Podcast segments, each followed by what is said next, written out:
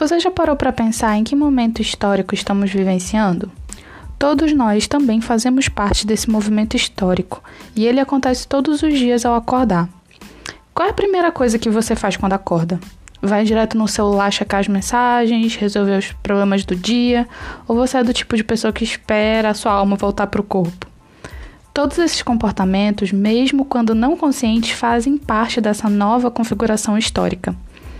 O acesso a diversas tecnologias, o ritmo acelerado, a liberdade de expressão, o desenvolvimento e o surgimento de novas profissões, o amplo acesso ao ensino superior, a reorganização do núcleo familiar, o acolhimento à diversidade sexual e religiosa.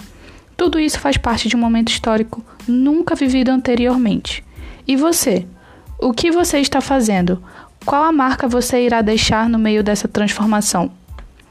A filosofia contemporânea se iniciou no século XIX e se estende até os dias atuais.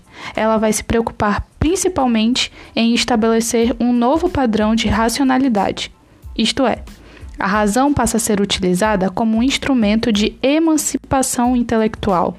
Essa nova forma de encarar a realidade trouxe avanços em várias áreas da ciência que contribuíram muito para a gente estar vivendo nesse mundo de hoje.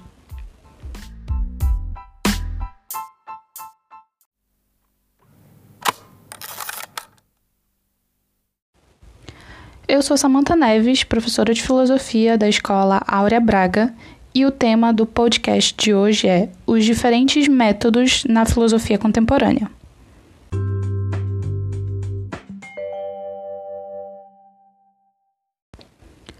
Período histórico que estamos vivendo é marcado pela consolidação do capitalismo. Isso aconteceu logo após a Revolução Industrial no século XVIII, e foi a partir daí que se tornou viável a exploração do trabalho humano em diversas áreas. Claro que houve descobertas importantes, como a eletricidade, o uso do petróleo, do carvão, o automóvel. A máquina passou a substituir a mão de obra humana e isso nos trouxe uma falsa ideia de progresso. As consequências é, desse falso progresso passaram a ser questionadas, mais especificamente após alguns acontecimentos que vocês já devem ter estudado na matéria de história. Entre eles, a Primeira e a Segunda Guerra Mundial, o nazismo, a criação de bombas atômicas, a corrida armamentista e a degradação do meio ambiente e do aumento das desigualdades sociais. Afinal de contas, do que adianta tanto conhecimento tanta tecnologia, tanto poder sobre o meio ambiente e as pessoas, se isso está sendo utilizado de forma prejudicial à nossa própria humanidade. Reparem que eu estou falando de humanidade, aquele aspecto que leva em consideração a qualidade mental de toda a sociedade, o sentido de comunhão entre os seres vivos, homens, animais, plantas, fungos, algas, enfim, todo mundo que habita esse planeta Terra. A filosofia contemporânea questiona e reflete sobre essas e outras questões presentes na vida do homem contemporâneo. Ao passo em que a tecnologia e a ciência avançam, as escolas filosóficas surgem diante da necessidade de todas essas dúvidas que surgem nesse novo mundo.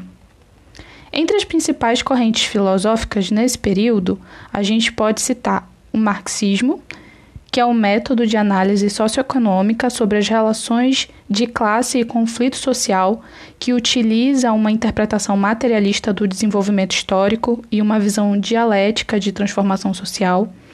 O positivismo, que é uma corrente filosófica que defende a ideia de que o conhecimento científico seria a única forma de conhecimento verdadeiro. O racionalismo, que é a corrente filosófica que alega que tudo que existe tem uma causa inteligível, ainda que essa causa não possa ser provada empiricamente. O utilitarismo, que é o sistema filosófico moral e ético onde uma ação útil é denominada como a mais correta. O pragmatismo, que é a corrente filosófica que afirma que o conhecimento científico é o conhecimento verdadeiro. O niilismo, é uma corrente filosófica que acredita no vazio e o seu conceito é fundamentado pela subjetividade do viver. A gente também tem o idealismo, que é uma corrente filosófica que afirma a realidade é constituída por um campo mental. A gente também vai ter o existencialismo, que é uma corrente existencialista que prega que o ser humano é um ser que possui toda a responsabilidade por meio das suas ações. E a fenomenologia, que é a última corrente filosófica que usa uma metodologia para buscar conhecer os fenômenos tais como eles se apresentam na consciência humana. A filosofia contemporânea é, portanto, marcado pela forma de pensar racionalmente sobre todas essas questões atuais no mundo em que vivemos. Com ela houve o nascimento de grandes movimentos sociais e no campo do estudo chamado sociologia.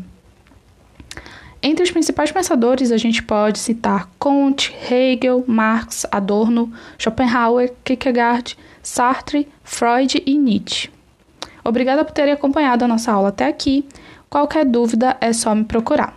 Até a próxima!